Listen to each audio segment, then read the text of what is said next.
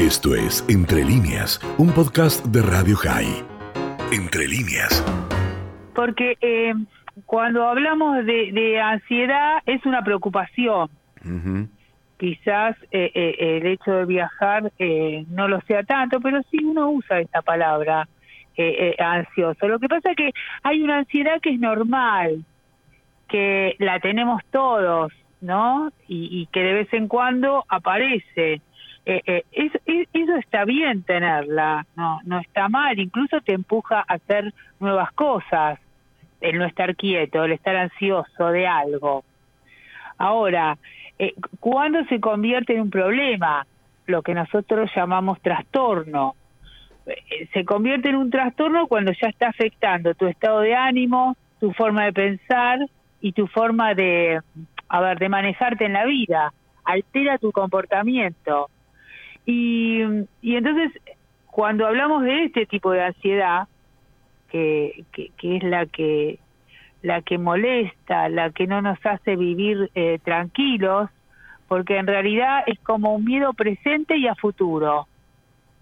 eh, eh, entonces nunca estamos eh, tranquilos y, y, y, sobre todo lo preponderante, la emoción que, que, que, que predomina es el miedo. Eh, en la ansiedad. Y entonces eh, eh, empieza la persona a preocuparse excesivamente, a esto me refiero, ¿no?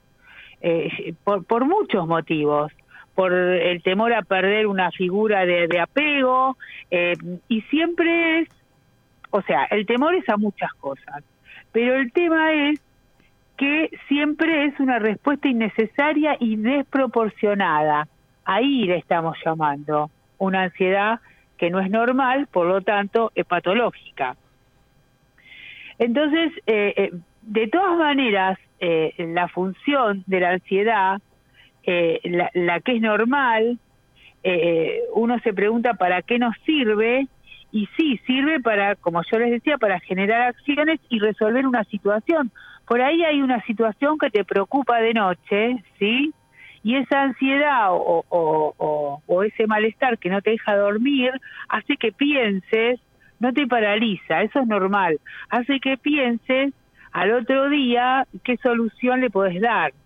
Que viste que muchas veces en la noche aparece esa solución, que no, que por ahí no se te ocurría durante el día por por todo lo que uno hace, ¿no? Pero eso, eso que vos me mencionás, eso que mencionás es una especie de proceso, ¿no? Uno está de noche, no puede dormir y entonces empieza a preocuparse. Pero yo he escuchado mucho hablar del ataque de ansiedad, de algo que sucede que con, con, mucha rapidez, con mucha violencia, no, no hay tiempo de pensarlo. No, ese es el pánico. eh, porque en realidad, para que se entienda bien, eh, eh, los trastornos de ansiedad son varios yo estoy hablando en general de lo que es la ansiedad patológica, pero si ustedes quieren saber qué, qué entra dentro de lo que se llama ansiedad, de los trastornos, tenemos fobias, fobias específicas, el trastorno de pánico es el que estás diciendo vos ahora, que aparece de repente, también la ansiedad social, ¿sabes? La ansiedad social eh, está incluida en los trastornos de ansiedad eh, agorafobia, el miedo a, los espacios abiertos, y hay otro que ese es eh, más problemático, que es el trastorno de ansiedad generalizada. Eh, y ahí estás preocupado por todo. Habrás visto gente que todo le preocupa. Pero la, pregunta es, hay gente, yo conozco gente que todo le preocupa, pero no no no desarrolla síntomas eh, de, de, esa preocupación. Se la ve no sé, digamos, agobiada, angustiada, pero no, pero no te aparece un, un episodio de, como decíamos, en un ataque de pánico, esa sensación de muerte. No, no. Claro, porque el ataque de pánico por eso se diferencia de, de otros trastornos dentro de la ansiedad. En el ataque de pánico lo que aparece es un miedo muy intenso a morirse, o al revés, aparecen ciertos síntomas fisiológicos como un mareo, como una transpiración, como eh, los aumentos del latido del corazón, y ahí la persona piensa que se está por morir. Y al pensar que se está por morir, esos síntomas se acrecientan. Y al acrecentarse le da a la persona eh, como la prueba de que cada vez está peor y de que algo muy malo le va a pasar. E, ese es el ataque de pánico. Lo que pasa que en el ataque de pánico siempre es muy interesante marcar que uno cuando le pregunta al paciente, ¿y qué estabas pensando en ese momento? A veces te dicen nada. Y es cierto. ¿Por qué?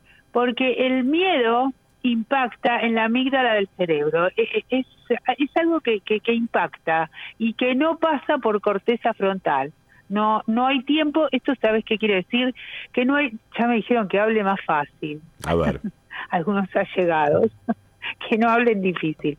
Esto quiere decir que se siente miedo, pero no tenés tiempo de pensarlo.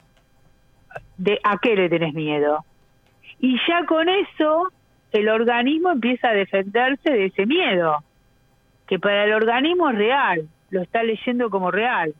No importa que no pasó nada. Esa es una de las explicaciones de que por qué a veces, bueno, se arranca con la medicación y después con la terapia, ¿no? Eh, y es algo que de lo que después eh, les quisiera hablar, porque, bueno, se lo voy a hablar, se los voy a comentar ahora, porque en realidad la gente que me escucha ahora, ¿no? Dice, bueno, está bien, pero ¿y cómo se trata? ¿Y cómo se trata? Los, los eh, más en nosotros los terapeutas cognitivos estamos más, eh, eh, a ver, sí, más enfocados a los trastornos de ansiedad, justamente. Y entonces eh, hubo bastante investigación sobre esto y se encontró que las estrategias terapéuticas y, y, las intervenciones que se hacen mostraron ser muy eficaces. ¿Por qué? Porque hay de todas las cosas que se utilizan no en terapia, de todos los conocimientos que, un terapeuta pone en terapia, hay eh, dos o tres que son muy, muy importantes. Uno es la información y el otro es la psicoeducación. Y otra, que es una palabra así como más difícil, pero les explico, es la exposición interoceptiva. ¿Qué quiere decir? Que uno se expone a sensaciones físicas uno expone al paciente quizás a eso, no a todos, ¿eh? porque esto no se puede hacer con cualquiera. Uno lo expone a, tener esas sensaciones físicas y mostrarle que no pasó nada. A ver, ¿cómo sería en un ejemplo? Y bueno, un ejemplo es que se imagine algo catastrófico, ¿no? Pero si me lo, pero si me lo imagino no me está pasando. El tema es que la persona que siente ansiedad siente que le está pasando, no que le está imaginando. Bueno, muchos terapeutas acompañan a sus pacientes, por ejemplo, los que le tienen miedo al avión o, o a los lugares muy abiertos, eh, los acompañan y, cuando este síntoma aparece, porque a veces eh, aparece en el mismo lugar, pero el lugar no tiene nada que ver, es que asocian.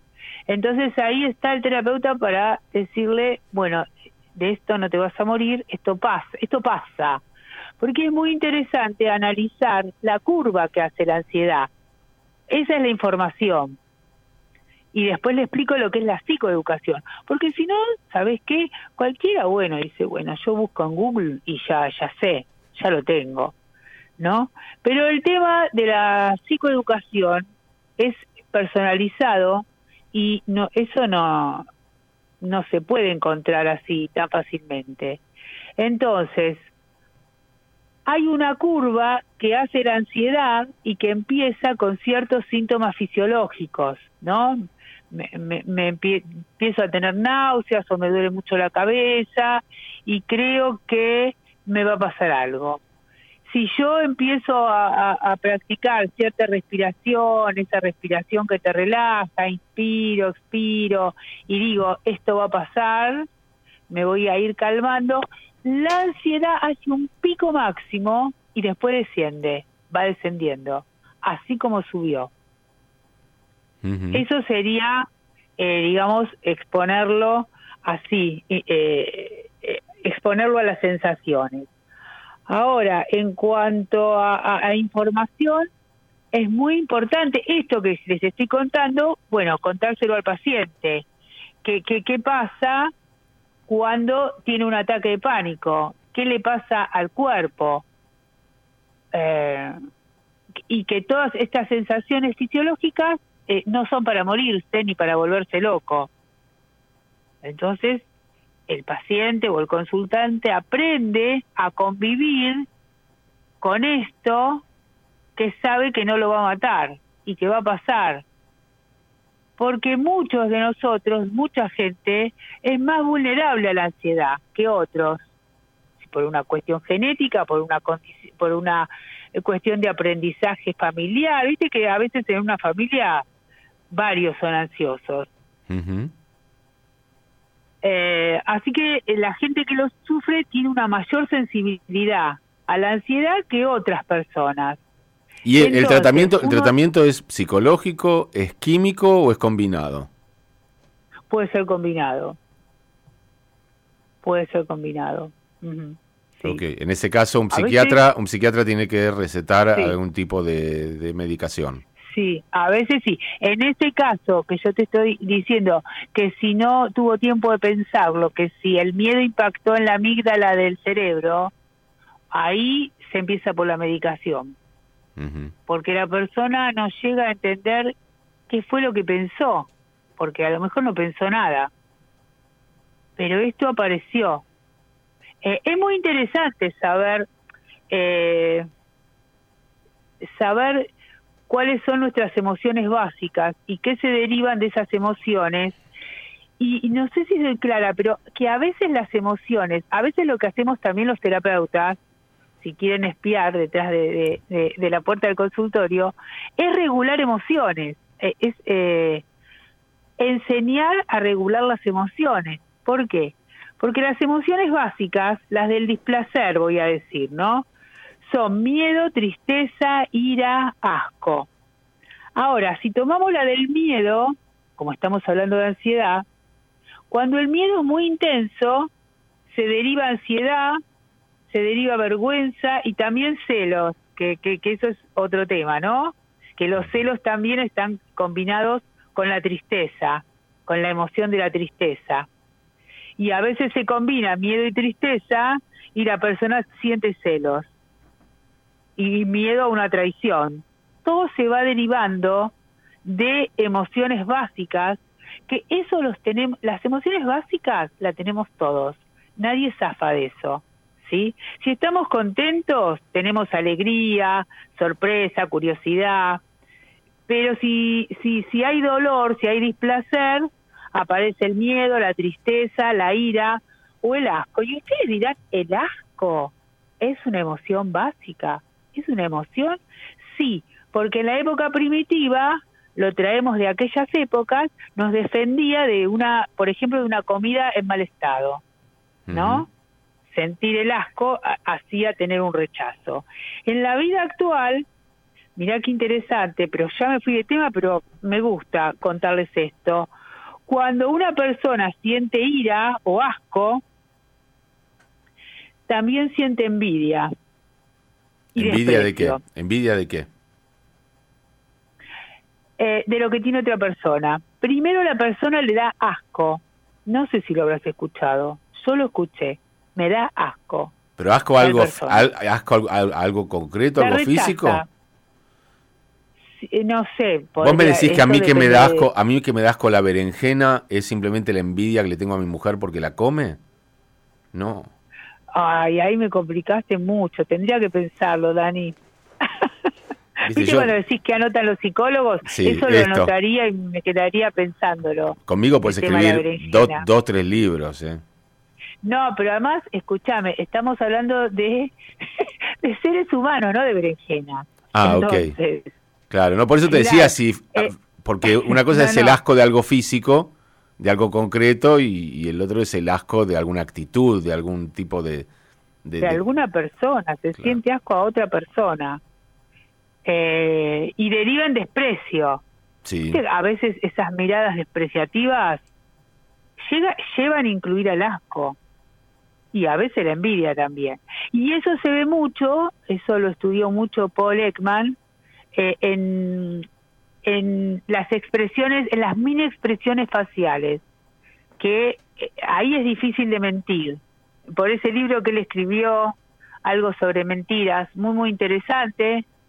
Yo también ya les hablé de él. Sí, habíamos, hablado, habíamos hablado de la serie eh, Lie to Me. Sí, sí, sí, sí, Lie to Me, sí, sí, sí.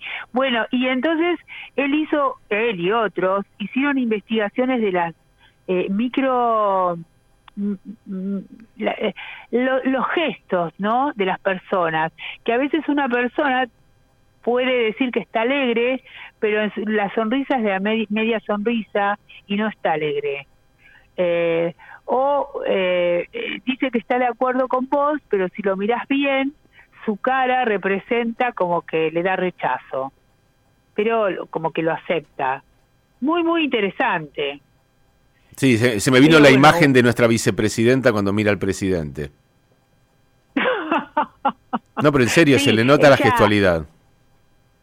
Sí, sí, ella debe ser para, para, para ejemplificar todo en un libro. Y no sé si alcanza, pero sí, muy interesante todo lo que proporciona.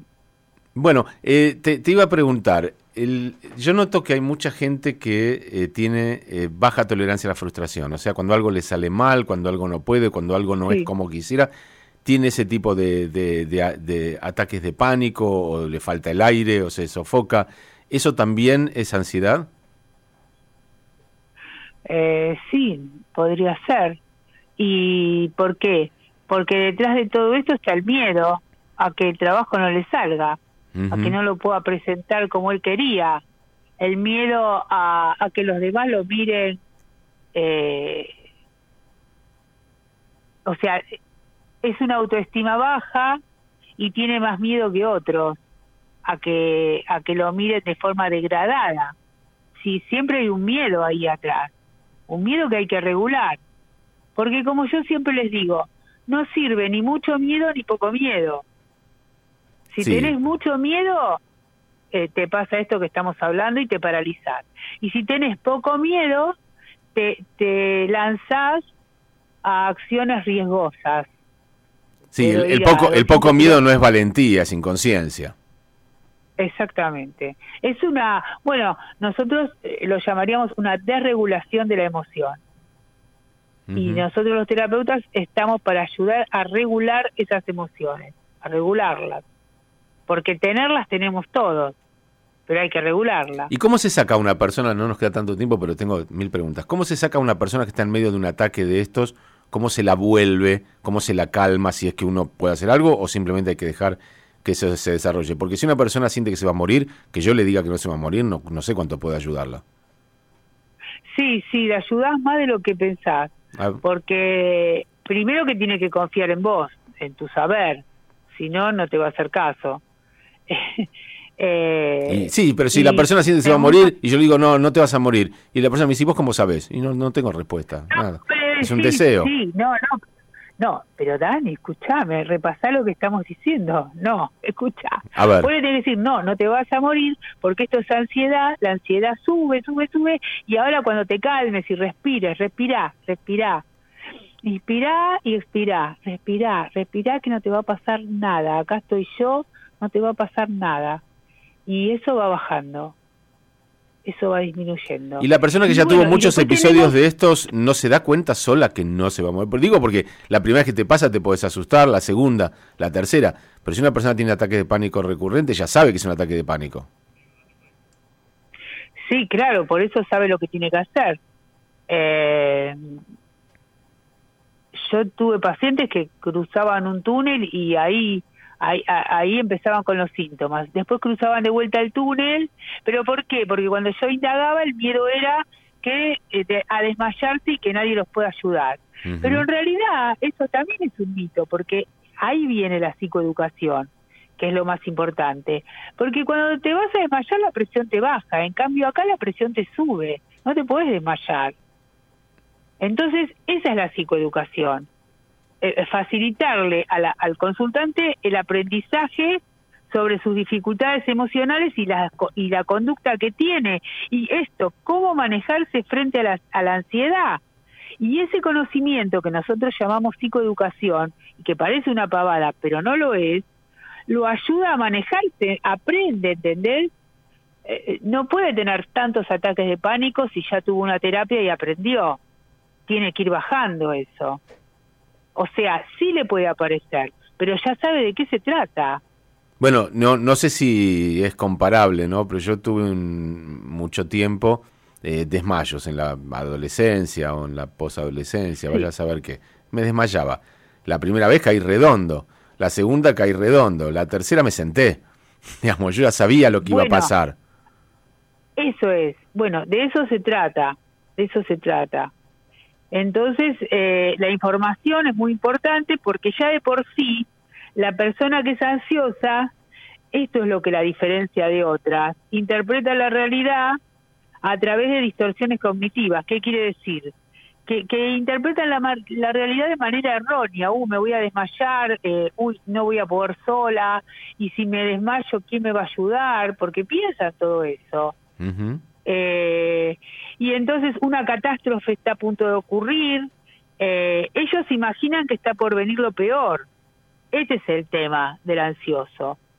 Entonces, por eso la psicoeducación es muy útil. Esto fue Entre líneas, un podcast de Radio High. Puedes seguir escuchando y compartiendo nuestro contenido en Spotify, nuestro portal radiohigh.com y nuestras redes sociales. Hasta la próxima.